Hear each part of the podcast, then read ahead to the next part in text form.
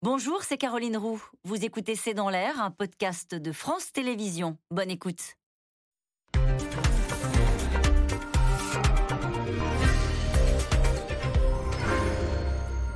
Bonsoir, soyez les bienvenus dans C'est dans l'air. Il n'y aura plus d'eau dans 25 jours si aucune mesure nouvelle n'est prise. L'alerte a été émise aujourd'hui par la préfecture de Haute-Corse et c'est un signal d'alarme de plus au milieu d'un été pendant lequel il se multiplie. Ce mercredi 3 août, nous vivons le pic de la troisième vague de chaleur depuis le mois de juin en France. 26 départements sont en alerte canicule orange, 42 en jaune et toute la métropole, y compris la région parisienne désormais, est en vigilance dans plus de la moitié des départements, 57, on parle de crise qui est le plus haut niveau de vigilance.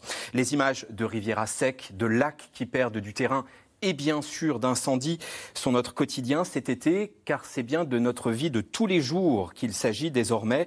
Ces villages approvisionnés en eau par camion, ces champs où les cultures inexploitables sont jetées, ou encore ces villes où l'on étouffe. Et chacun a compris désormais que ce qui était l'exception est appelé à se répéter. D'où notre titre ce soir, canicule, sécheresse, comment s'adapter? J'attends vos questions par SMS, sur Internet ou via les réseaux sociaux. Quatre invités pour y répondre. Anne Bringot, vous êtes coordinatrice des programmes Horizon Action Climat. Benoît Hartmann, géographe et spécialiste des questions environnementales. Éric Brocardi, porte-parole de la Fédération des sapeurs-pompiers de France. Et Emma Aziza, vous êtes hydrologue, fondatrice de Mayan, qui est un centre de recherche appliquée dédié justement à l'adaptation climatique. Un tour de table, la même question à chacun. Une image euh, qui a marqué, qui vous a marqué cet été, qu'elle concerne la canicule ou la sécheresse. Anne Bringot. Je crois que c'est cette image d'un chevreuil qui était mort, euh, allongé au bord de la mer, je crois, près d'un incendie. On oublie souvent que les incendies, heureusement, il n'y a, pas eu de victimes, je ne crois pas de victimes dans les incendies récents, Dieu soit loué, mais on a eu malheureusement beaucoup d'animaux qui ont perdu la vie. Et là, les sécheresses, c'est aussi des rivières à sec et euh, beaucoup d'animaux qui, euh, malheureusement, voilà, perdent la vie. Et voilà, cette image m'a frappé pour ça. Benoît Hartmann, même question ben moi, c'est une image paradoxale parce que je suis parti me promener ce week-end et que j'ai vu des pivots en train d'irriguer, euh, d'arroser très largement en pleine journée euh, du maïs et que euh, ça m'a choqué et que je me suis demandé ce qui se passait, si c'était légal et si il n'y avait pas des règles un peu différentes pour les usagers de l'eau. Eric Brocardi? Ben, J'étais parti sur la même image que vous. Euh, mais je crois qu'une des images qui m'a le plus frappé, c'est mes collègues allongés euh, au sol, en train de se reposer euh, quelques minutes avant de repartir au combat dans les, en Gironde. Donc voilà, ça fait partie aussi d'un symbole fort de se reposer, mais aussi au moment qu'on tire sur la disponibilité du personnel qui est au sol. Et donc là aussi, il faut commencer à être vigilant. Et je pense à tous mes collègues actuellement qui ont été blessés par ces incendies.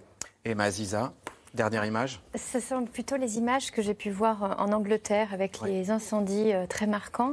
Pourquoi? Parce que on est à la limite habitué de voir sur l'ensemble du pourtour méditerranéen des feux euh, de forêt intenses et la Corse. Mais par contre, on se rend compte que ce changement climatique et ce qui se passe actuellement nous raconte quelque chose de nouveau. En 2019, on avait des départs de feux dans les champs en Picardie, euh, des territoires qui sont absolument pas habitués à vivre des feux. On n'a pas non plus de renfort de colonnes sapeurs-pompiers à ce moment-là parce que tout le monde est justement dans le sud.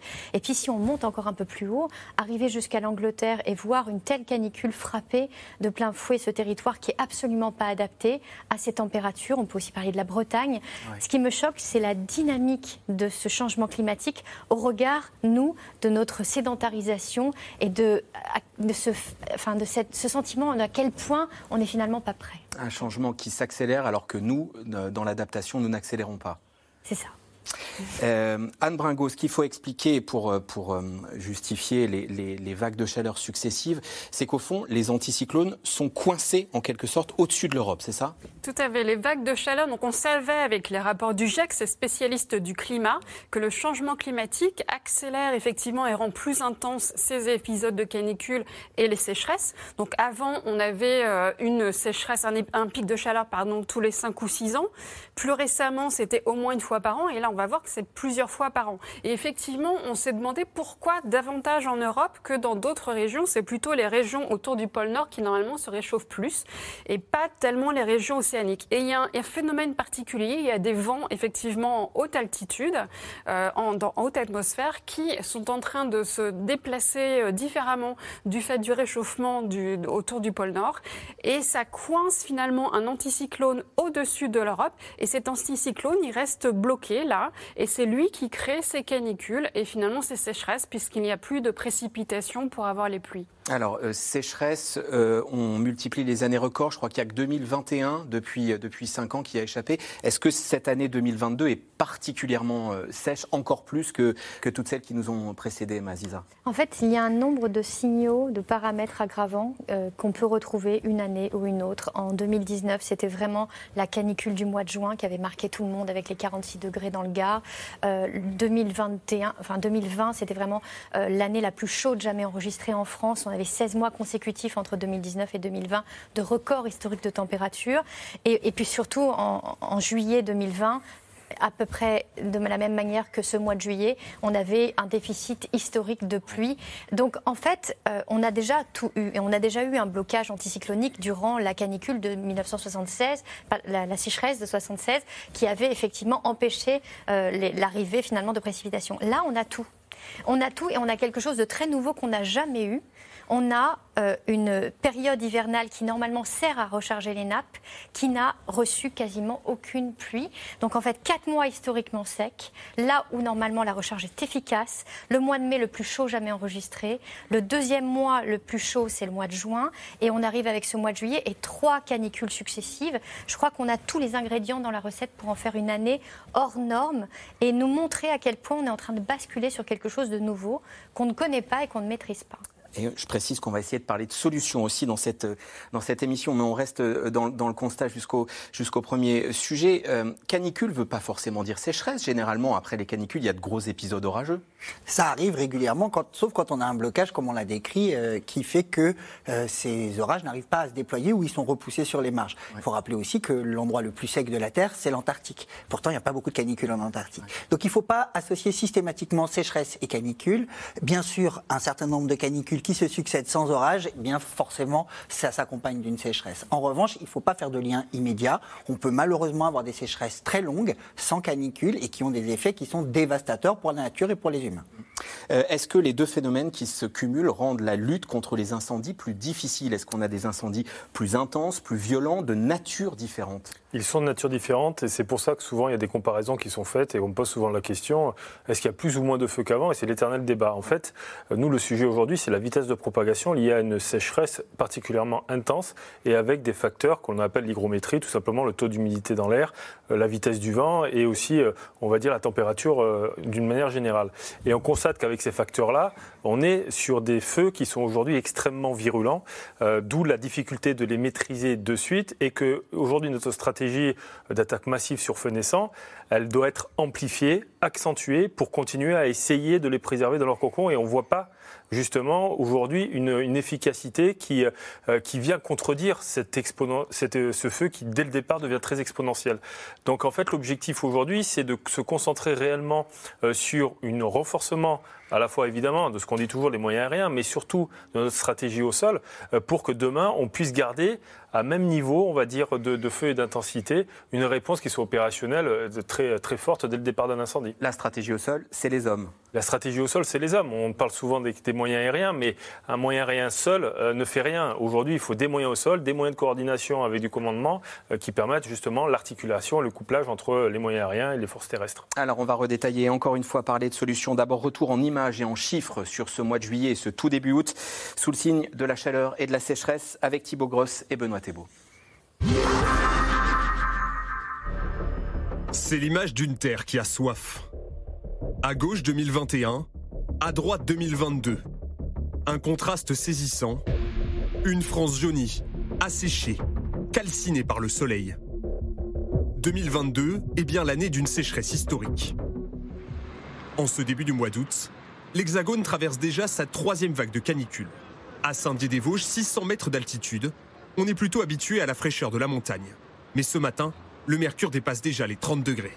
On retrouve plus nos belles années euh, où tout était euh, frais, où on avait encore des petits coins à se cacher. Ah, c'est plus pareil. Hein. Les Vosges, c'est connu pour sa verdure et maintenant, c'est jaune de partout. Un mois chaud, mais aussi un mois sec. Seulement 0,4 mm de pluie ici en juillet. La rivière est au plus bas. C'est très bas. C'est la première année que je vois ça. Tout le mois de juillet, il n'y a pas plu. On attend l'eau avec impatience. Au niveau national, les chiffres ne sont guère meilleurs. 9,7 mm de précipitations en moyenne en métropole. C'est 9 fois moins que l'année dernière. Ce mois de juillet 2022 a battu tous les records. Des semaines de faible pluie et des températures caniculaires jusqu'à 40 degrés à Brest.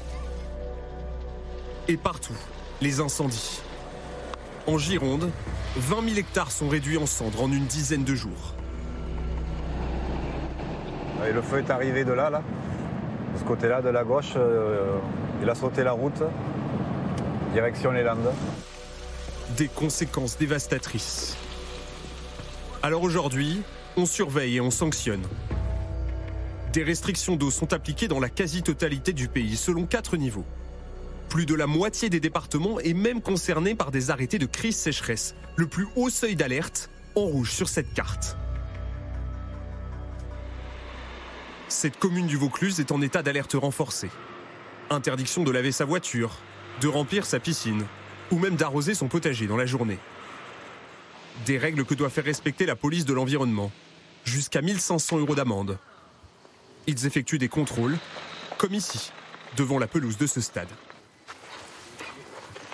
Le, plus de rappels réglementaires que l'on a fait, c'est auprès de particuliers qui euh, ne sont pas toujours au fait de la réglementation, qui, peuvent arroser euh, leur pelouse euh, en dehors des heures autorisées jusque-là.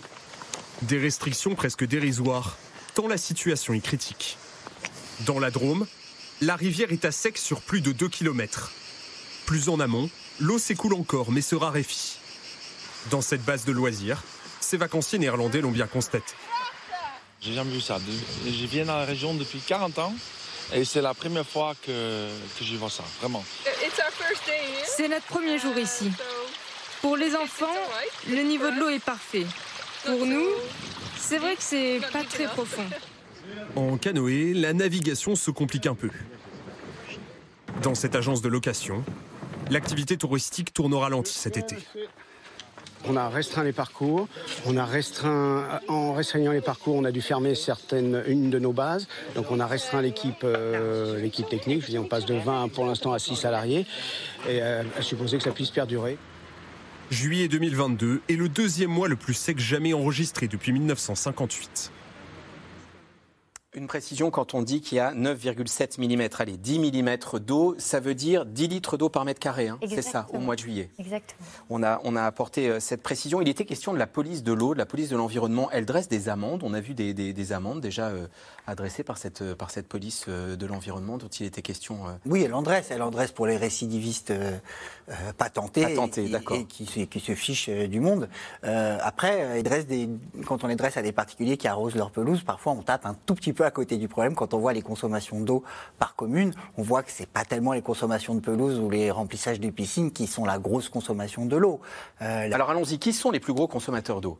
Alors l'agriculture est un énorme consommateur d'eau, en particulier euh, parfois pour des mauvaises raisons, c'est-à-dire que quand on arrose du maïs, c'est pour faire plus de rendement et plus d'argent, et probablement on fait pousser une plante qui n'est pas adaptée. Quand on arrose des arbres euh, fruitiers, on en a besoin, c'est-à-dire que sans arrosage, on pourrait plus avoir d'abricots. Donc il faudrait faire la part des choses, mais il y a des cultures euh, qui devraient pas être arrosées, et en particulier quand on parle de colza, de betterave ou euh, de maïs, qui sont pas pour nous nourrir, mais qui sont faits pour faire des carburants, peut-être que ça serait le moment de renoncer à ces usages-là. Le deuxième gros problème en Voilà, ville, on redétaillera c'est la perte de l'eau euh, dans les réseaux. C'est-à-dire que les réseaux euh, en ville sont fuyards. Fuyards jusqu'à 80%. Qu'est-ce que ça veut dire? Ça Il y a des trous que- dans les tuyaux? C'est-à-dire que quand vous prenez un litre, il y a, il y a, euh, 80 centilitres qui ont été perdus, ou un peu plus que ça, non, euh, 8 fois un litre.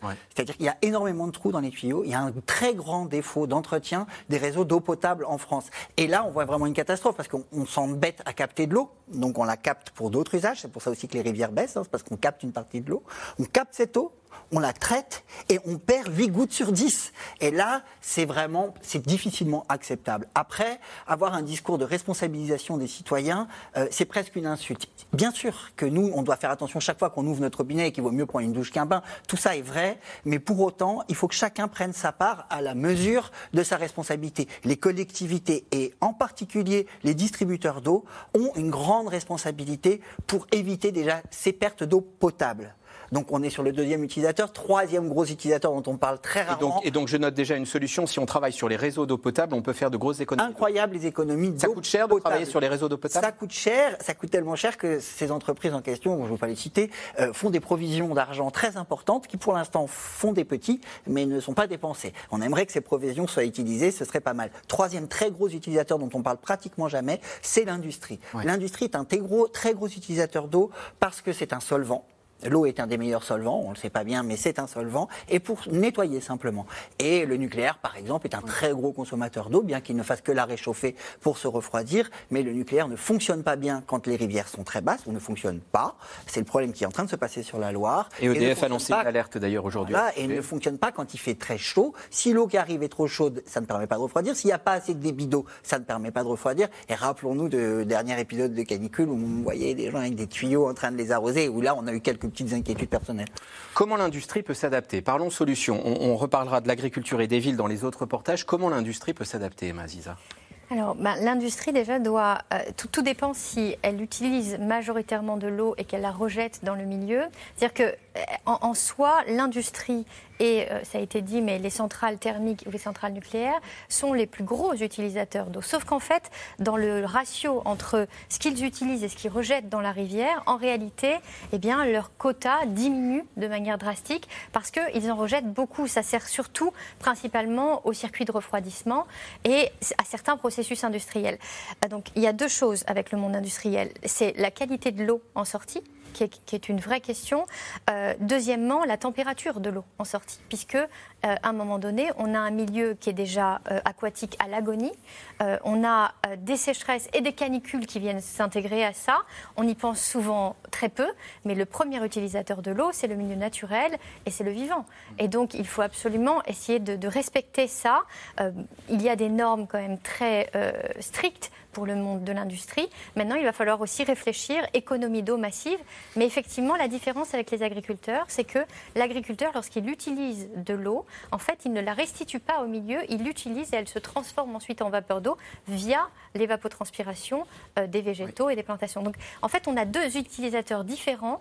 Un gigantesque, mais finalement au final bien moindre, et un autre qui est bien moindre, mais finalement dont l'impact devient extrêmement important. Alors, économie d'eau dans l'industrie, est-ce que euh, certains secteurs industriels commentent- euh, commencent à mettre en place des mesures? Est-ce que cette idée-là avance, Anne Bringot Alors, c'était pas du tout dans, dans l'état d'esprit euh, en France. En tout cas, on n'avait pas cette idée que l'eau était précieuse. Euh, maintenant, c'est quelque chose qui arrive. et J'espère que ça fera un électrochoc, cette canicule, cette sécheresse, qu'on va à la fois euh, travailler à s'adapter, c'est-à-dire économiser l'eau et s'adapter dans d'autres domaines. On, en parlera sur l'agriculture. Le tourisme aussi va devoir s'adapter sur l'habitat, sur les villes. Euh, Il va falloir aussi accélérer la baisse des émissions de gaz à effet de serre pour éviter qu'on ait encore plus de sécheresse et de canicule. Donc il y a ces deux volets où j'espère qu'on aura un électrochoc.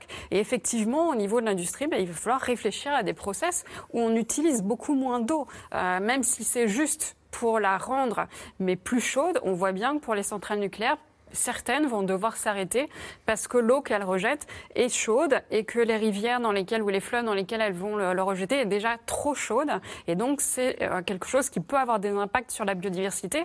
Donc, ce n'est plus possible. Donc, il y a des process où il va falloir arrêter voilà, certains, certaines méthodes, notamment de production d'électricité, parce que ce n'est pas soutenable dans un, un- un environnement où on a des canicules et des sécheresses qui vont être maintenant à répétition et de plus en plus intenses. Réutilisation des eaux usées, ça peut être une piste, euh, par exemple, pour l'industrie?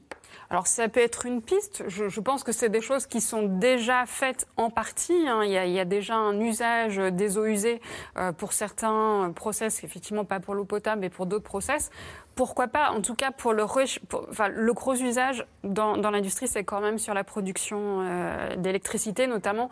Là, c'est compliqué. Soit on est près d'un fleuve, soit on est près de la mer. Euh, mais les eaux usées, je, crois que ça ne sera pas vraiment euh, le, niveau de débit suffisant pour pouvoir refroidir des réacteurs. Donc, ça sera plutôt pour d'autres types d'usages, effectivement. du côté des incendies, quand on parle prévention, solution, qu'est-ce que vous, vous répondez, Eric Brocardi? Alors déjà, on, l'imagine sur plusieurs volets, et non seulement on l'imagine, mais on le crée sur plusieurs volets. Il y a déjà, face à la construction de certaines casernes, euh, que j'ai pu visiter même en Bretagne, où il y a déjà des casernes qui ont pris en compte le fait de renouveler, d'être en autonomie totale au niveau de l'eau, avec des bassins de rétention spécifiques, avec l'utilisation de l'eau de pluie, euh, pour permettre à la fois de la filtrer, de la remettre dans les engins quand c'est nécessaire, ou tout simplement l'utiliser à l'intérieur du casernement, autre que pour évidemment pour la boire.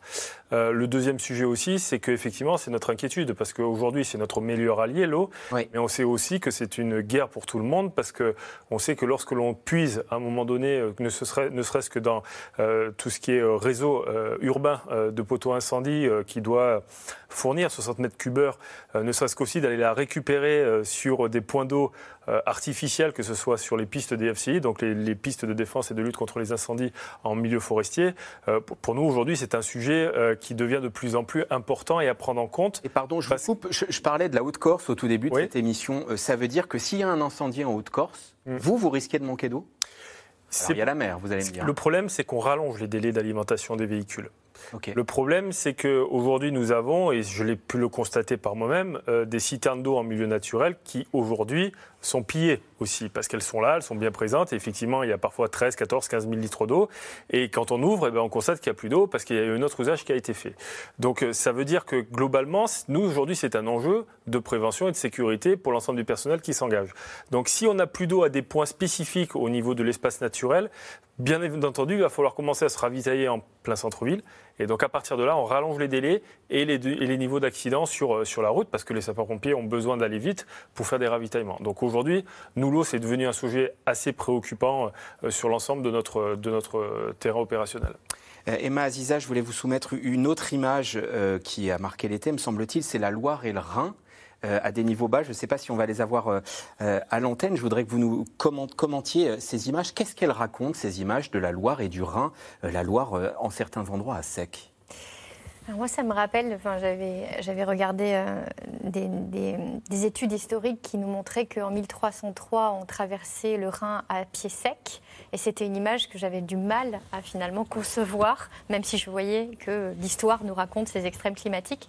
Et là, elle vient à nouveau nous le raconter dans un contexte où on n'est plus sur cette variabilité naturelle euh, probabiliste d'extrêmes climatiques. On est sur une nouvelle tendance, sur quelque chose de nouveau. Est-ce que l'année prochaine, ce sera encore le Rhin qui euh, pourra être particulièrement touché C'est une vraie question.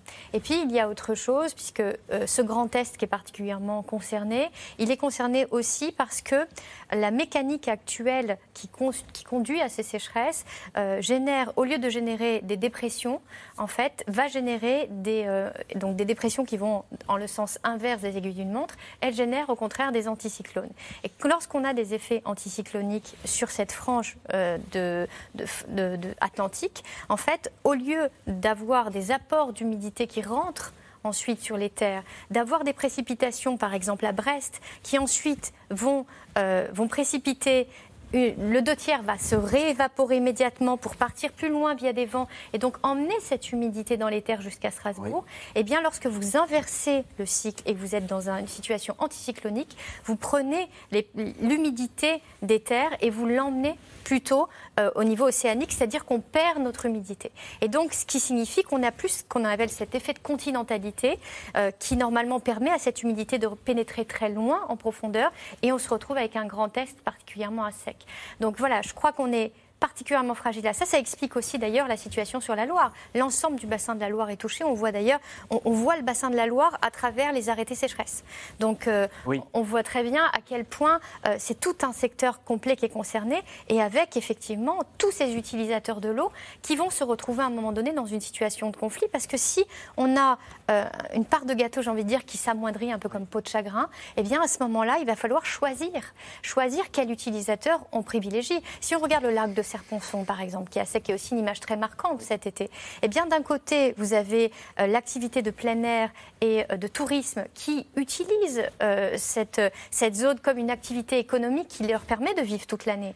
Et puis en parallèle, vous avez EDF qui décide de mettre à l'arrêt le barrage et donc qui va avoir des pertes très nette et donc euh, derrière un impact important sur le plan économique. Et, donc finalement, on choisit de ne plus produire de l'électricité, mais on a aussi à l'aval les agriculteurs qui demandent de l'eau. Et qui est-ce qu'on choisit En sachant qu'il y a une part qui va aussi à des populations et puis qu'on a un milieu naturel au milieu. Et donc voilà, c'est toutes ces tensions qui commencent à se dessiner, qui sont nouvelles en France, c'est des choses qu'on connaissait dans d'autres pays et qu'il va falloir gérer avec le plus de, de conscience et d'anticipation possible pour envisager tous ces scénarios de manière la plus sereine en amont. La question du partage des ressources est la question clé quand on parle d'adaptation, Benoît Oui, vraiment. on a pour ça des outils qui s'appellent les agences de l'eau hein, en France. C'est des agences par bassin qui réunissent les grands acteurs, les grands utilisateurs. D'un mot, je voudrais quand même revenir sur les solutions industrielles dont vous parliez. Il va falloir accepter des choses un peu désagréables. Par exemple, la captation de l'eau pour faire de la neige en hiver, euh, on ne peut plus le faire. On ne peut pas se permettre de capter en montagne aujourd'hui de l'eau pour la stocker pour faire de la neige plus tard. Il va falloir que l'industrie de la neige, l'industrie des sports d'hiver change. Et change dans son offre parce qu'elle n'a plus assez de neige pour faire. Et en fait, au-delà de ça. économiquement, euh, est, très très compliqué. Et très dur. D'où l'intérêt de développer les stations d'été, étaler les saisons. Voilà. Et en fait. Vous êtes en train de nous dire qu'on pourra plus skier l'hiver? Non, ce que ça dit, c'est qu'il va falloir accepter des changements. Si le monde change, on ne peut pas faire en sorte qu'il reste comme avant. C'est-à-dire que toutes les solutions, faire des, méga bassines pour irriguer, pour avoir autant d'eau qu'avant, ben c'est de l'eau qu'on va prendre à un moment de l'année. Vous avez dit, il a plu très peu cet hiver, mais on ne peut pas dire que l'hiver aurait vraiment rechargé les nappes phréatiques si en plus on en capture une partie. Il va falloir accepter qu'on ne peut pas faire comme avant avec des solutions technologiques. Il va falloir s'adapter, c'est-à-dire changer, renoncer à certains usages. Par exemple, on peut interdire à certaines industries leur activité pendant les périodes les plus tendues, parce que comme on interdit à quelqu'un d'arroser sa pelouse, eh ben on va interdire malheureusement, on va mettre au chômage technique des activités qui ne peuvent pas vivre avec euh, sans eau. Mm. Et donc il va falloir arrêter. C'est très désagréable, c'est très douloureux, mais c'est d'autant plus douloureux qu'on n'a pas prévu, on n'a pas anticipé, alors que le GIEC nous prévient depuis plus de 15 ans et qu'on savait que ça arrivait mais simplement c'est des décisions qui sont très dures parce qu'il faut dire aux gens changer. Ce qui marchait depuis 30 ans, 50 ans ne marche plus. Et ça ne marchera pas en irriguant plus, euh, en, euh, en toutes les solutions technologiques dont on nous parle, en général, sont des cul-de-sac et nous emmènent euh, vers des dépenses énergétiques supplémentaires, donc à aggraver le problème. Quand vous désalinisez de l'eau, c'est une solution pour de l'eau potable et tant mieux, mais simplement vous consommez une énergie que vous n'auriez pas consommée pour, pour avoir de l'eau potable. Quand vous fabriquez de la neige, vous dépensez une énergie et vous consommez l'eau du milieu, qui aurait dû aller au milieu naturel qui est déjà, qui souffre énormément du manque d'eau. Donc c'est vraiment pas le moment de stocker de l'eau. C'est toute cette philosophie qu'il faut inverser. Il faut arrêter de penser de façon scientiste, on va trouver des solutions magiques. Non, on n'aura pas de solution magique. On ne peut plus faire de l'agriculture intensive comme on en a fait. Il y a d'autres manières de faire. On sait faire. On sait faire d'une agriculture qui vit avec peu d'eau. Et regardons le pourtour méditerranéen. Notre, euh, notre climat devient méditerranéen. Devenons méditerranéens. La lutte contre le feu est différente en Méditerranée les forestiers ont décidé d'enrésiner toutes nos forêts, de faire beaucoup, beaucoup de résineux. Vous savez l'effet des pommes de pin mieux que moi euh, pour diffuser un feu. Euh, quand on a une forêt monospécifique de résineux et qu'il y a un incendie, ben, je crois que monsieur pourrait vous décrire, c'est une grande torche. Quand on a une forêt qui est plantée différemment et qui est pensée pour l'adaptation au changement climatique et aux incendies. Avec des espèces différentes Avec des espèces différentes et avec des espèces qui sont dites pyrophiles. Monsieur parlait des incendies euh, en Corse. En Corse, une partie de la forêt pas nous, mais la forêt, oui, une partie de la forêt est adaptée à certains types d'incendies. Donc, il faut repenser en profondeur la façon dont on fait de la foresterie, dont on fait de l'industrie, dont on fait de l'agriculture. Donc, en fait, il faut faire le plan national d'adaptation au changement climatique, le PNAC, qui a été voté il y a fort longtemps et qui n'a jamais été appliqué à ma connaissance. Sur, les forêts, j'aimerais avoir l'avis du pompier. C'est ça aussi, euh, faire de la prévention, c'est planter des espèces différentes. quelle solution pour éviter des étés de méga-feux comme on est en train de vivre? Je crois qu'il y, a, quelque chose qui est ressorti au niveau de votre reportage tout à l'heure, euh, c'est le fait qu'à un moment donné, le citoyen lambda n'était pas au courant ne savait pas. Et je crois que le non-sachant, malheureusement, aujourd'hui, c'est un des premiers sur lequel on tape et sur lequel, de suite, on va forcément euh, soit frustré, soit privé de certaines libertés. Et aujourd'hui, c'est difficile encore de venir encore à l'encontre du citoyen pour lui dire, euh, lui mettre des amendes ou tout simplement lui, lui, demander de faire beaucoup plus attention sur le niveau de l'eau parce que, à part des moyens répressifs, on n'a pas un réel canal informatif pour diffuser à toutes les personnes euh, tout simplement, voilà dans quelle mesure et dans quelle fenêtre on est rentré en termes de sécheresse, voilà comment s'adapter, voilà quel comportement. Mais ça, si on l'apprend du jour au lendemain, c'est compliqué de s'adapter. L'essentiel aujourd'hui, c'est d'avoir une culture de protection civile, de risque, dès le plus jeune âge. Aujourd'hui, on sait très bien que ceux qui absorbent le plus d'informations en termes de secourisme ou en termes de protection, ce sont les enfants c'est même eux qui apprennent les bons gestes qui sauvent aux parents et qui savent faire. C'est pas étonnant et vous êtes toujours ébahis de voir les enfants quand ils arrivent à mettre une personne en PLS, mais c'est parce qu'il a une faculté à apprendre et à retransmettre qui est à la fois ludique, pédagogique et extrêmement efficace. PLS, position latérale, de, sécurité, et pas de sommeil. Donc du coup, ça veut dire tout simplement que euh, si on ne prend pas en compte euh, ne serait-ce que dans des données interministérielles, je ne parle pas que d'un seul ministère, mais dans des données interministérielles, d'influer et de diffuser des informations liées à une adaptation face au risque de l'humain, on n'y arrivera jamais. Parce qu'aujourd'hui, on travaille sur des générations euh, qui n'ont pas connu l'ère euh, pagnolesque de Marcel Pagnol, où l'eau était quelque chose, une denrée rare déjà à l'époque, et sur laquelle on, essayait de, systématiquement de faire attention, mais parce qu'on a été éduqué à ça. C'est intéressant parce que je vous ai interrogé sur forêt, vous me répondez population. La priorité, elle est là. Exactement, mais c'est parce qu'aujourd'hui, quand euh, à un moment donné, euh, euh, j'étais chef de centre à Menton, et quand il s'agissait à un moment donné de, de reboiser ce qui était parti en fumée au-dessus de, de, la caserne de Menton au niveau de Saint-Romain, on m'avait dit, le premier m'avait dit, ceux qui protègent l'environnement évidemment, m'avait dit on ne peut pas implanter pardon, tout et n'importe quoi, au risque à un moment donné de créer euh, un, sujet euh, très problématique en ce qui concerne la faune et la flore. Donc ça veut dire que toutes les actions qu'on doit mener, et je rejoins, euh, ça doit être effectivement réfléchi, établi, proposé, mais pas une aversion totale et on va dire d'un seul coup de passer du blanc au noir. Il faut simplement avoir une éducation face à cela, l'expliquer et éventuellement le proposer, le planifier. Emma Aziza, je vous vois sourire. Moi, je vous rejoins complètement parce que je crois que c'est ça l'adaptation. L'adaptation, c'est d'abord adapter les consciences, c'est d'abord adapter les personnes et les accompagner. Et on se rend compte, moi, je m'investis depuis plus d'une dizaine d'années euh, déjà dans une association avec des. On forme des enfants aux gestes qui sauvent dans les zones inondables, aux économies d'eau et, et, au changement climatique à leur échelle et pas celui qui se passe sur la banquise là-bas loin. Et en fait, on se rend compte à quel point les enfants ont besoin de comprendre. Et en fait, on a tous besoin de comprendre. Quand on voit le niveau des anxiété des jeunes aujourd'hui. Ah, bah, C'était la question suivante, allez-y. Mais si on ne le prend pas en considération. Et la question, elle est posée à vous tous, spécialistes qui annoncez, et nous aussi journalistes, des mauvaises nouvelles en permanence. Comment, comment on gère ça? Eh bien, je crois qu'on gère beaucoup mieux lorsque les gens comprennent. Et, et, et c'est la première étape. À partir du moment où on comprend et qu'on identifie et qu'on finalement euh, délimite totalement la problématique et les solutions, en fait, il n'y a plus qu'après à les mettre en œuvre. Et c'est pour ça que je garde le sourire tous les jours. Parce que, parce que finalement, euh, il y a tellement de choses à faire. Les enfants comprennent, les ados comprennent, on les accompagne, les, les, familles comprennent. Parce que moi, j'accompagne depuis des années des, familles qui sont en zone inondable, dans des zones vraiment où on peut avoir jusqu'à 2 mètres de hauteur d'eau dans les rues de Nîmes.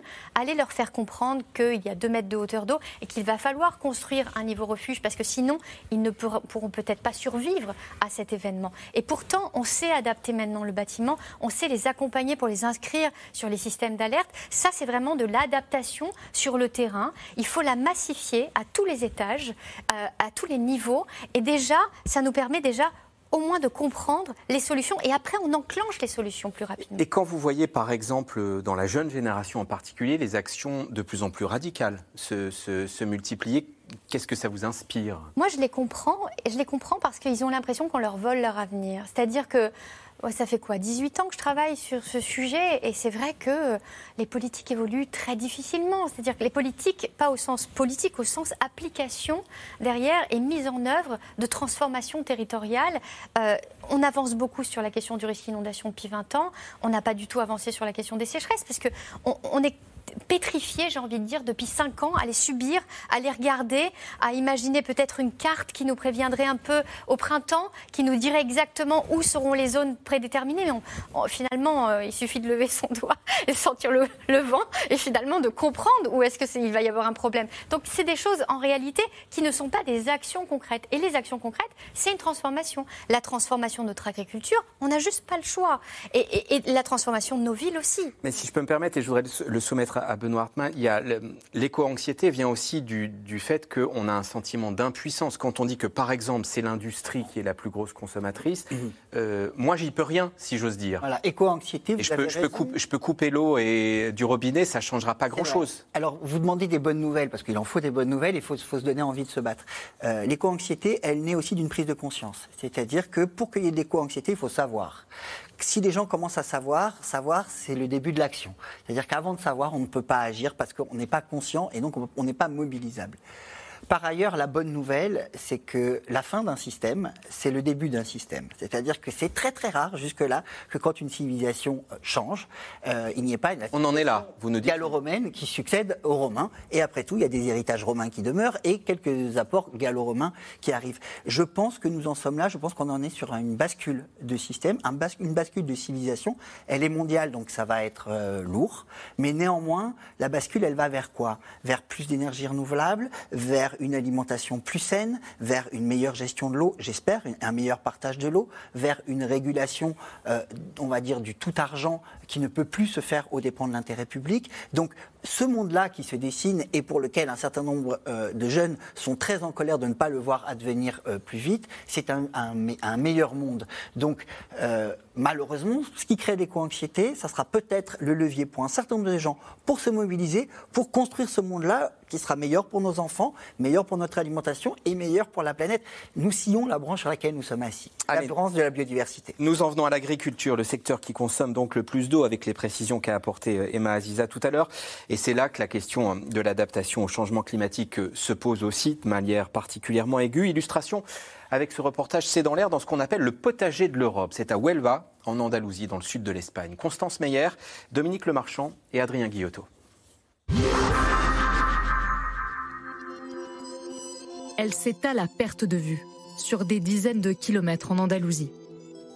44 000 hectares de serres agricoles forment le potager de l'Europe, ce que les Espagnols appellent la mer de plastique.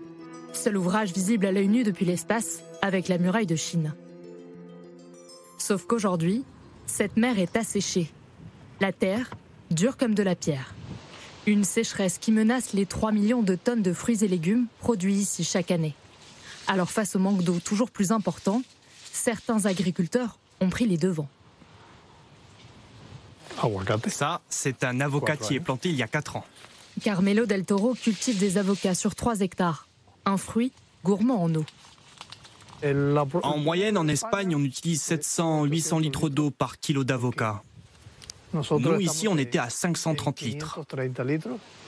En parallèle de son système d'irrigation au goutte à goutte, cet agriculteur a installé un dispositif novateur pour économiser encore plus d'eau. Ça, c'est la sonde que nous avons enterrée ici, jusqu'à 80 cm sous terre. La sonde prend des mesures d'humidité et analyse ce qu'il se passe sous les racines pour voir s'il y a des pertes d'eau. Un système pour irriguer moins et au moment opportun. Grâce à cette sonde, Carmelo a déjà réduit sa consommation annuelle d'eau de 16% sans altérer sa production. Comme lui, Six agriculteurs testent ce modèle de sonde financé en partie par l'Union européenne à la recherche de solutions pour l'avenir des cultures dans la région. Jusqu'à présent, la préoccupation des agriculteurs était davantage autour des questions de pesticides, par exemple, des normes sanitaires. Mais il est vrai qu'améliorer la consommation de l'eau est un défi fondamental, car cela peut compromettre leur production dans le futur. Quand j'ai fini mes études à l'époque, les systèmes de sonde n'existaient pas. On irriguait à vue de nez. Et maintenant, grâce aux technologies, on sait qu'on peut économiser beaucoup d'eau. on aura de moins en moins d'eau. Alors il faut qu'on apprenne à en utiliser moins. Économiser de l'eau dans ce pays, le plus aride d'Europe. Allons-y, il faut aller par là pour mieux voir les champs de fraises. Ce n'est pas suffisant pour Luis Dominguez. C'est tout le système qu'il faut revoir. Ce militant se bat depuis des années contre le modèle de l'agriculture intensive qui grignote les terres et consomme 80% de l'eau de la région. Tout ça là, ce sont des champs de fraises. Les producteurs souhaitent continuer de s'agrandir toujours plus. Le plan hydraulique qui vient de paraître ici à Huelva prévoit de doubler la zone de production irriguée de 40 000 hectares à 80 000 hectares en 5 ans. C'est une folie, alors que le changement climatique dit qu'il faut réduire les superficies. Pas facile pour les autorités de renoncer à cette manne financière qui fait vivre 112 000 travailleurs en Andalousie. Alors pour sauver son modèle, l'Espagne a investi massivement dans des usines de désalinisation de l'eau de mer. En Espagne, nous avons plus de 765 usines de désalinisation.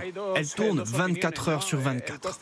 Ces usines ne font pas l'unanimité car la construction d'une seule usine coûte au moins 22 millions d'euros. Et l'eau qui est obtenue n'est pas d'une qualité irréprochable dans certaines zones.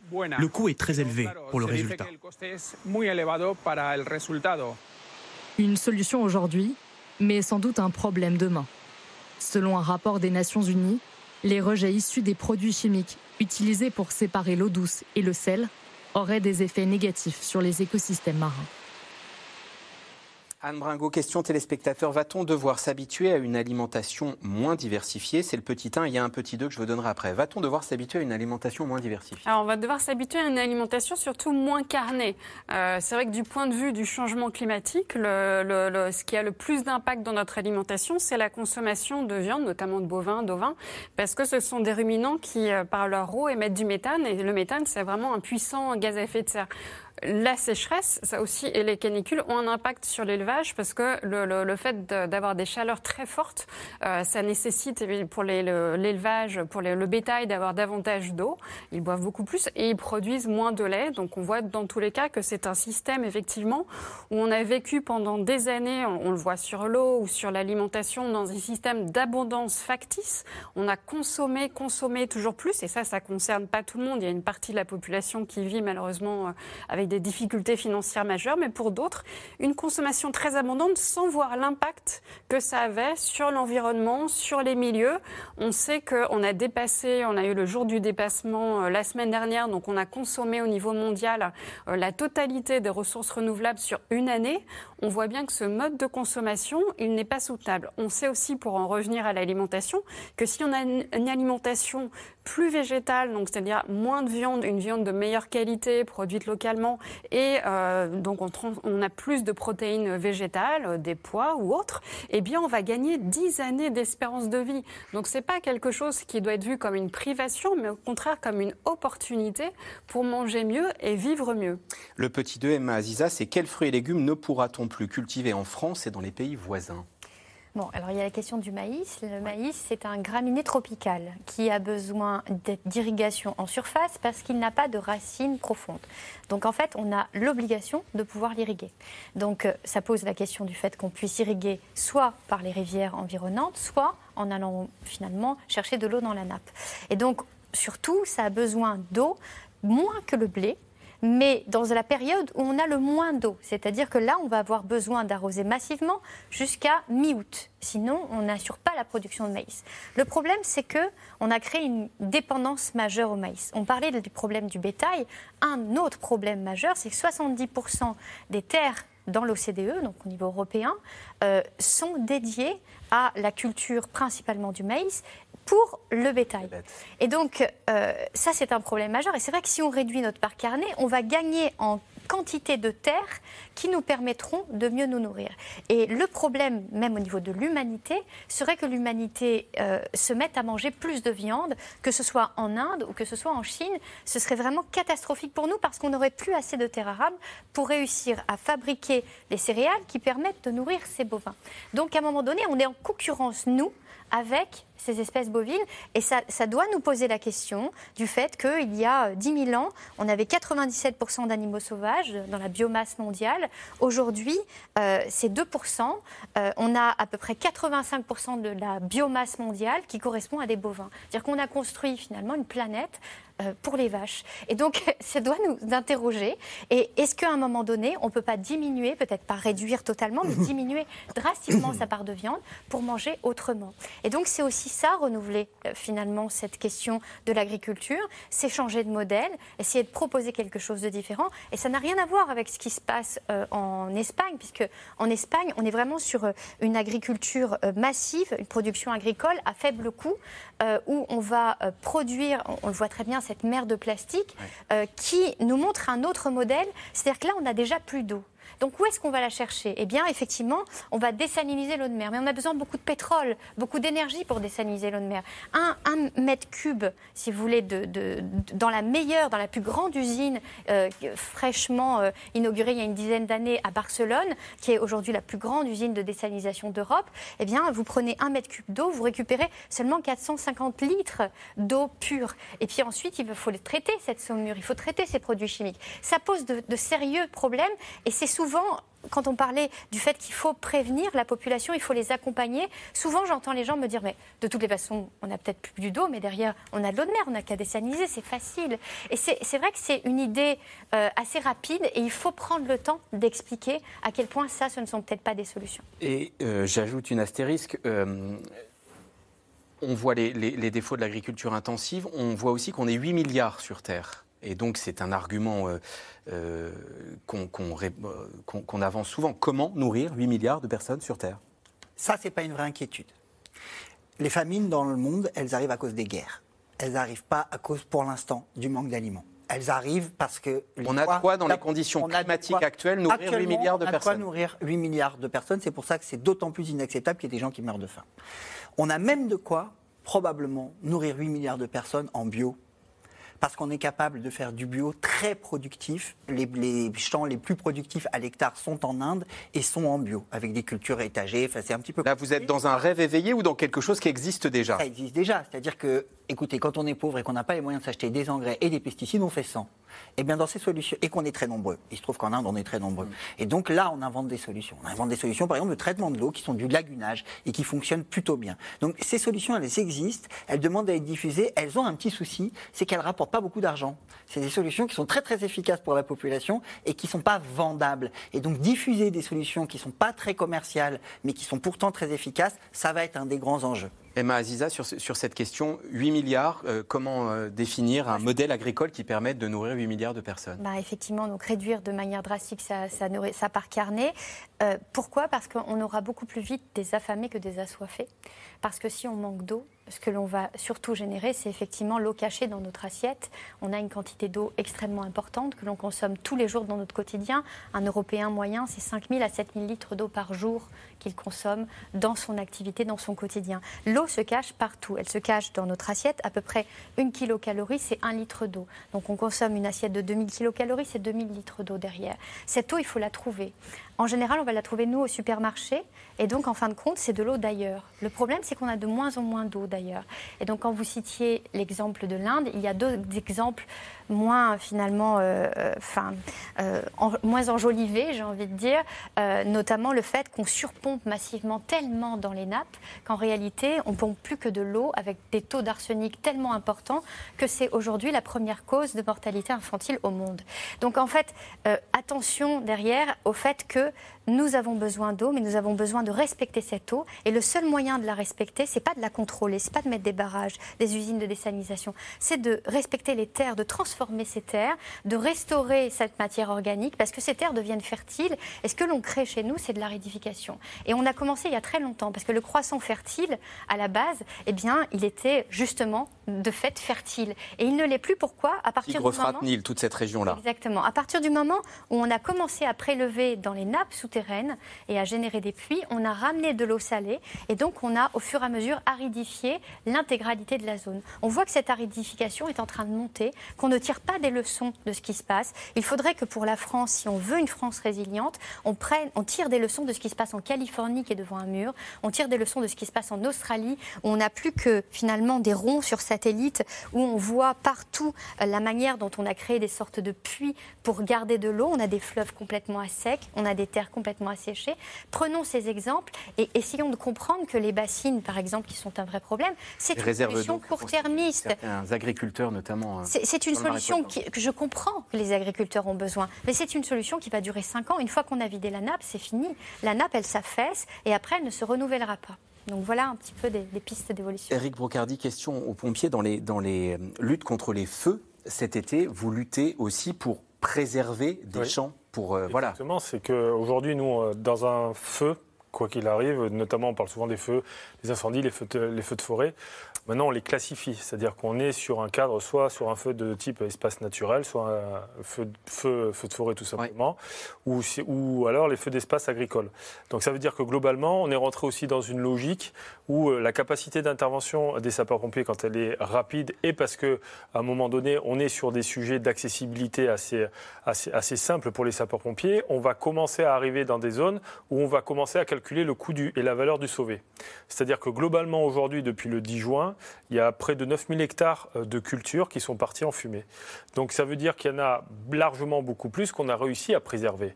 Donc aujourd'hui, la question aussi de la, on va dire, de l'apport euh, aujourd'hui des sapeurs-pompiers dans le système de protection, euh, qu'elle soit environnementale ou civile ou autre, elle est extrêmement importante à prendre en compte parce que sans une action, on va dire, euh, concertée avec les différents partis qui luttent aujourd'hui face à justement sur la déforestation pour laisser place à l'agriculture ou soit tout simplement lutter contre les incendies d'une manière générale, permettent aujourd'hui d'avoir du sauver et prendre en compte cette valeur-là. Donc globalement aujourd'hui, nous aussi, ce que l'on dit, c'est que dans l'avenir, effectivement, mieux exploiter toutes ces données de valeur du sauvé vont permettre à un moment donné de rentrer en ligne de compte, ne serait-ce que dans les assurances, ne serait-ce que dans le financement, mais aussi dans l'élaboration de ce qui était évoqué tout à l'heure, c'est-à-dire la construction d'un monde beaucoup plus mixte, mais en même temps équilibré sur des parcelles qui aujourd'hui sont mélangées entre la partie forêt et la partie agricole. Allez, là, nous étions dans les champs. Comment rafraîchir nos villes? C'est la question maintenant, et c'est à Paris que nous avons tourné l'exemple que vous allez voir. Sous les pavés, les tuyaux, un réseau de refroidissement des bâtiments qui puise l'eau de la Seine. Léa Demirjian, Marion Huguet et David Lemarchand. Sous les ponts de Paris, coule la Seine. Et sous les pieds des Parisiens, des touristes, tout un monde invisible, caché sous des trappes, niché dans les entrailles de la capitale, un réseau de froid alimenté par l'eau du fleuve. Alors ici, nous sommes à la centrale de production d'énergie frigorifique Canada. Nous allons descendre 30 mètres sous terre pour voir comment tout ça se fonctionne. Entre ces murs, on produit de l'eau glacée. La méthode, c'est d'aller pomper l'eau de la Seine et d'en extraire la chaleur. Tout se passe au niveau moins 3 dans ces machines particulièrement bruyantes. En fait, l'eau glacée, elle circule dans ces groupes on va la baisser à 4 degrés, qui est la température de livraison, c'est-à-dire celle qu'on va renvoyer dans le circuit de distribution pour rafraîchir les bâtiments. En fait, c'est un grand. C'est un gros frigo, c'est exactement comme dans votre cuisine en fait. C'est-à-dire que dans votre cuisine, si vous touchez l'arrière de votre frigo, il est chaud. On doit extraire de la chaleur pour produire du froid. Un échange thermique chaud-froid qui nécessite quand même de l'énergie, de l'électricité. Mais ce système de rafraîchissement est moins énergivore qu'une climatisation classique. La consommation d'électricité est réduite de 35% et tout fonctionne à l'énergie renouvelable. C'est ici, sous euh, ces cinq plaques, que se trouvent les pompes à Haute-Seine. L'eau est pompée, envoyée dans la centrale et ensuite, elle va retourner au fleuve un tout petit peu plus loin. L'eau rejetée dans la Seine est un tout petit peu plus chaude, maximum 5 degrés de plus pour ne pas dégrader la biodiversité. Au cœur de la capitale, 89 km de réseau souterrain, près de 800 bâtiments qui utilisent déjà ce système, l'Opéra Garnier, le centre commercial des Halles ou encore le musée du Louvre, l'un des premiers à avoir été raccordé dans les années 90. À l'avant-garde, et 30 ans plus tard, pas de regret. À travers l'utilisation de, l'eau glacée du réseau urbain, nous avons une alimentation en permanence toute l'année Et la particularité du Louvre, c'est de devoir conserver ses œuvres, ce qui nécessite, au-delà de la maîtrise de la température, de maîtriser l'hygrométrie.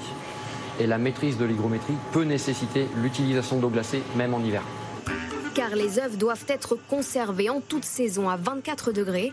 Alors quand il y a 250 000 mètres carrés de plancher, plus de 400 pièces, la facture peut très vite grimper. Le musée du Louvre, aujourd'hui, a une facture énergétique euh, d'environ 10 millions d'euros par an, tout fluide confondu. Quand je dis tout fluide confondu, c'est le froid, c'est le chaud et c'est l'électricité. On ne cherche pas forcément à réduire cette facture énergétique puisqu'on sait qu'on ne va pas maîtriser le montant de l'énergie dans les années à venir, en tout cas son coût. Euh, notre objectif, c'est plutôt de travailler sur notre consommation et de se fixer, euh, des réductions de consommation sur l'ensemble de nos fluides. D'ici 2042, le réseau sera étendu à tous les arrondissements de la capitale. De nouveaux bâtiments seront raccordés, crèches, écoles, hôpitaux, EHPAD. Et les chantiers avancent, comme ici près de la gare de Lyon. La dernière étape, précisément, c'est euh, le raccordement du réseau qu'on vient de poser sur le réseau existant dans la galerie qui est au fond.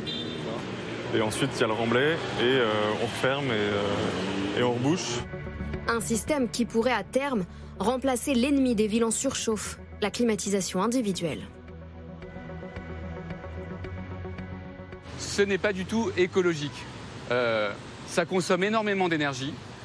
Et ça, pour, refroidir l'air intérieur, on réchauffe l'air extérieur. Et on sait que si on a un doublement à Paris des équipements individuels de climatisation, on pourrait avoir une augmentation de la température en pleine période caniculaire de plus 2 à plus 4 degrés. Donc vous imaginez, 40 degrés à Paris, plus 2, plus 4 degrés à cause des équipements de climatisation individuels. Paris a pour ambition de construire le premier réseau de froid urbain au monde et pourrait donc étendre ses installations aux logements particuliers. Eh ben la voilà la bonne solution qu'on cherchait, Anne Bringo, qu'en dites-vous?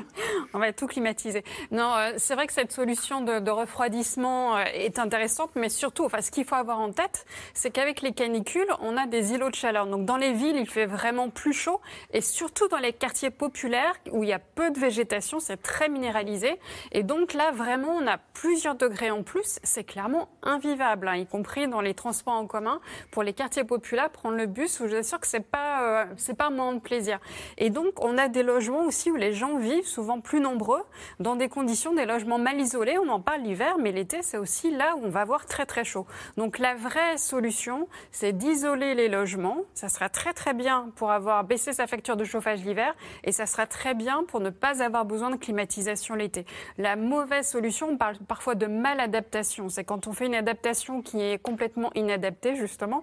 Par exemple, faire ces méga bassines sur l'agriculture au lieu de changer de culture. Et bien de la même manière, si on laisse les logements comme ils sont en mettant juste la clim, on aggrave le problème. Ce qu'il faut, c'est rénover les logements, les isoler de manière performante, les ventiler, avoir des volets euh, en bois euh, au niveau du sud. Donc là, ce qu'on vient de voir, c'est quoi? Une demi-solution?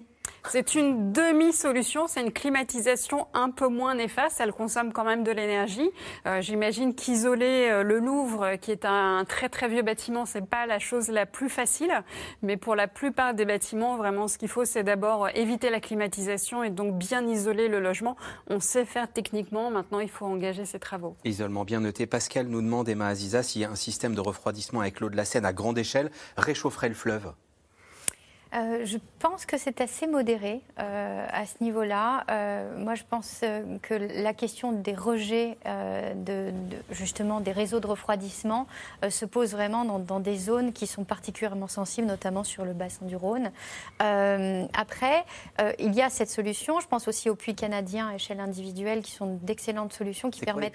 C'est le principe en fait d'avoir de l'air qui va passer au milieu souterrain, qui du coup va se réchauffer, va réchauffer l'air l'hiver, donc on aura à peu près 15 degrés, et va refroidir l'air l'été, et on aura à peu près 15 degrés. Donc en fait, ça nous permet d'avoir un air qui sort, finalement, qui est régulé. Il existe comme ça énormément de solutions naturelles, alors il faudrait effectivement les diffuser, et c'est complémentaire aux solutions de, des passoires thermiques et de l'isolation, très clairement. Mais en tous les cas, il faut réfléchir aussi à cette question de justice sociale, parce que finalement, la question, c'est certains peuvent se permettre d'avoir une climatisation, et ceux qui ne peuvent pas vont, eux, subir subir 3 degrés de plus de celui qui prend l'air chaud chez lui et le rejette au dehors. Et donc c'est une vraie question. Et puis après, il faut aller plus loin. On parlait d'innovation. Euh, aujourd'hui, euh, Barcelone est en train de repeindre l'intégralité euh, de ses surfaces de toit plat en blanc pour justement limiter ce que l'on appelle la question d'albédo. Donc en fait, on va réduire jusqu'à 10 degrés la température du bâtiment. Ce sont des solutions qu'on peut mettre en œuvre. Pardon, a- expliquez-moi en quoi peindre en blanc réduit la, la La voiture noire, il fait plus chaud que dans une voiture blanche. Voilà. Voilà, merci. Donc ça, et puis deuxièmement, un arbre, ça transpire et ça refroidit. Et donc en fait, il n'y a rien de mieux qu'un maximum d'arbres dans les villes. Il faut qu'on ait des essences qui soient adaptées, mais il va falloir effectivement massifier cette transformation pour rendre les villes vertes. On en a besoin dans le futur. Allez, nous en passons aux questions, aux questions téléspectateurs. Interdire les climatiseurs à la vente, Benoît Hartmann. Les climatiseurs individuels sur façade, comme ils existent, ça serait vraiment une bonne idée. On n'a pas de filière d'élimination.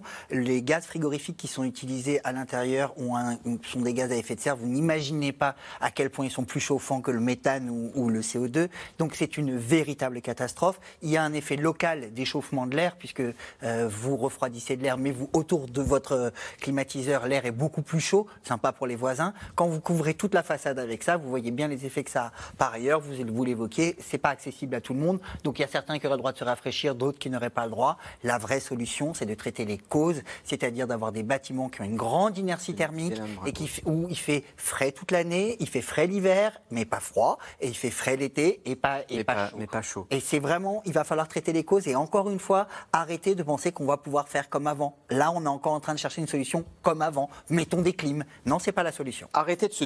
Allez-y, Anne Bringo. Il faut rester à, à 26 degrés. hein. Je recommande 26 degrés. C'est une température parfaite. On n'a pas besoin de mettre une climatisation pour avoir plus frais.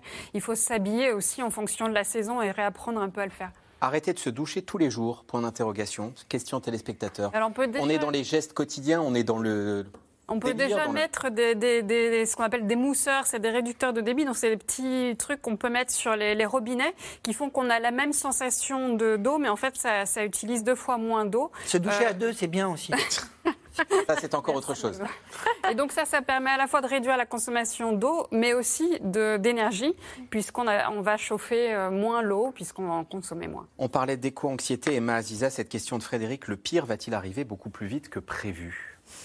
Ben, moi qui suis euh, je ce qui se passe ces dernières années, et je pense qu'on est plusieurs à le voir, euh, et à être un peu des spectateurs de, ce qui se déroule sous nos yeux, de tous ces paramètres. Parce que quand, vous avez tous les éléments dans le système, même l'année 2021, qui paraissait être une année très pluvieuse, très froide, etc., vous regardez, il y a toute une frange qui n'a pas été concernée par ces gouttes froides successives.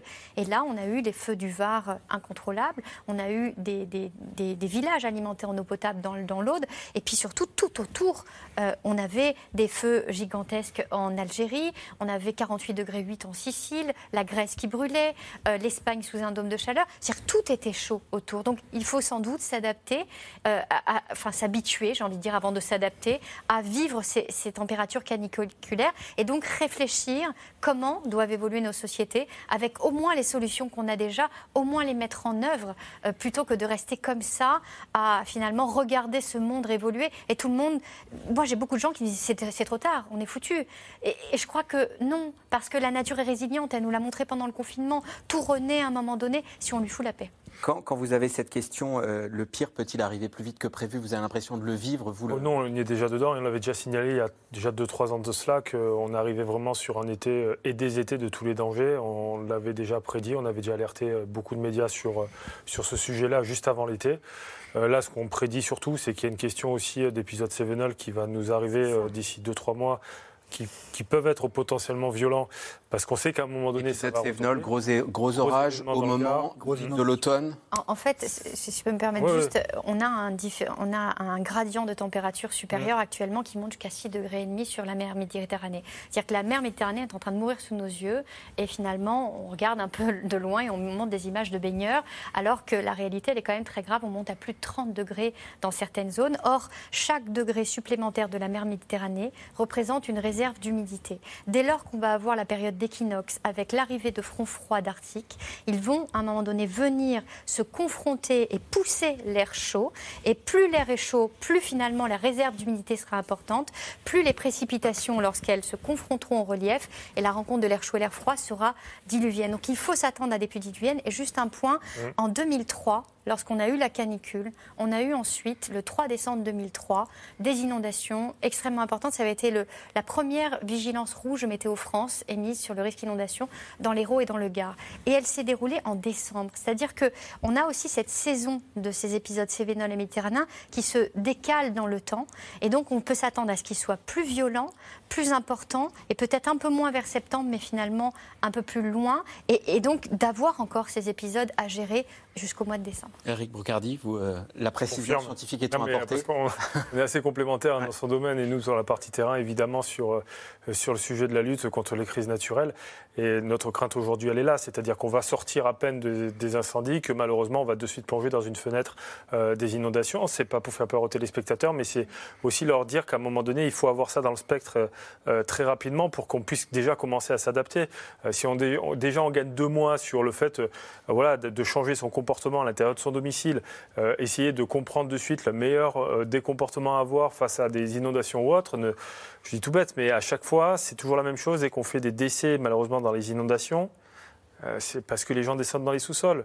Euh, si on fait des décès aussi dans les feux de forêt, c'est aussi parce que les gens s'enfuient de chez eux, parce qu'ils ne comprennent pas qu'il faut rester aussi dans leur habitat, fermé, euh, bien cloisonné, de manière à, limiter les impacts si on débroussaille bien autour. Donc aujourd'hui, il y a toute cette attitude-là à essayer d'avoir qui permettent aujourd'hui euh, de limiter, de bien se préparer face à ces risques qui vont venir de manière inexorablement, on va dire, cyclique et de manière beaucoup- plus intense malheureusement. Anne Bringot, l'État peut-il reprendre la main sur la distribution de l'eau en France et ça changerait quoi? Alors oui, ce serait effectivement euh, la, distribution de l'eau, elle est euh, parfois par des régies publiques, parfois effectivement des entreprises euh, euh, privées. Donc c'est vrai que probablement si c'était euh, repris en main par l'État ou en tout cas mieux géré avec les collectivités et repris en main par les collectivités, ça permettrait effectivement d'avoir ces débats. Là, on parlait des, effectivement des, bassins d'eau et effectivement des débats qu'il peut y avoir avec tous les acteurs sur le partage de la ressource. Ça permettrait de, de poser ce débat de qui va consommer l'eau. Est-ce que c'est l'agriculture? Est-ce que c'est euh, l'énergie? Est-ce que c'est les, consommateurs? Euh, Mais je pense surtout qu'il faut se mettre dans cette dynamique d'un monde qui change. Il faut faire le deuil du monde tel qu'il était. C'est difficile de faire ce deuil, d'accepter que le monde tel qu'on l'a connu pendant euh, des décennies eh bien, on ne va plus vivre avec. Maintenant, c'est autre chose.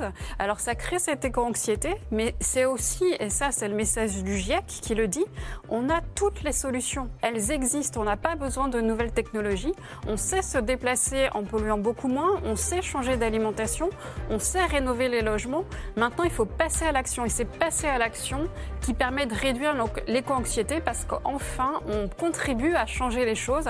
Et j'invite tout le monde à rejoindre aussi des associations pour être plusieurs et plus nombreux à agir. De l'ultra concret pour finir. Emma Aziza, vous avez 10 secondes. Vaut mieux euh, continuer à arroser mon jardin le soir, quitte à utiliser beaucoup d'eau, ou le laisser dépérir Euh, il vaut mieux acheter un collecteur de réseau d'eau qui permet de la collecter dès qu'il pleut et d'avoir cette eau justement à utiliser par la suite parce que sinon le deux tiers repart dans l'atmosphère. Bien joué. Thèse, antithèse, synthèse. C'est la fin de cette émission. Merci à vous d'y avoir participé. Merci à vous de l'avoir suivi. Rediffusion 22h45. Et pour un nouveau C'est dans l'air, je vous retrouve avec grand plaisir demain.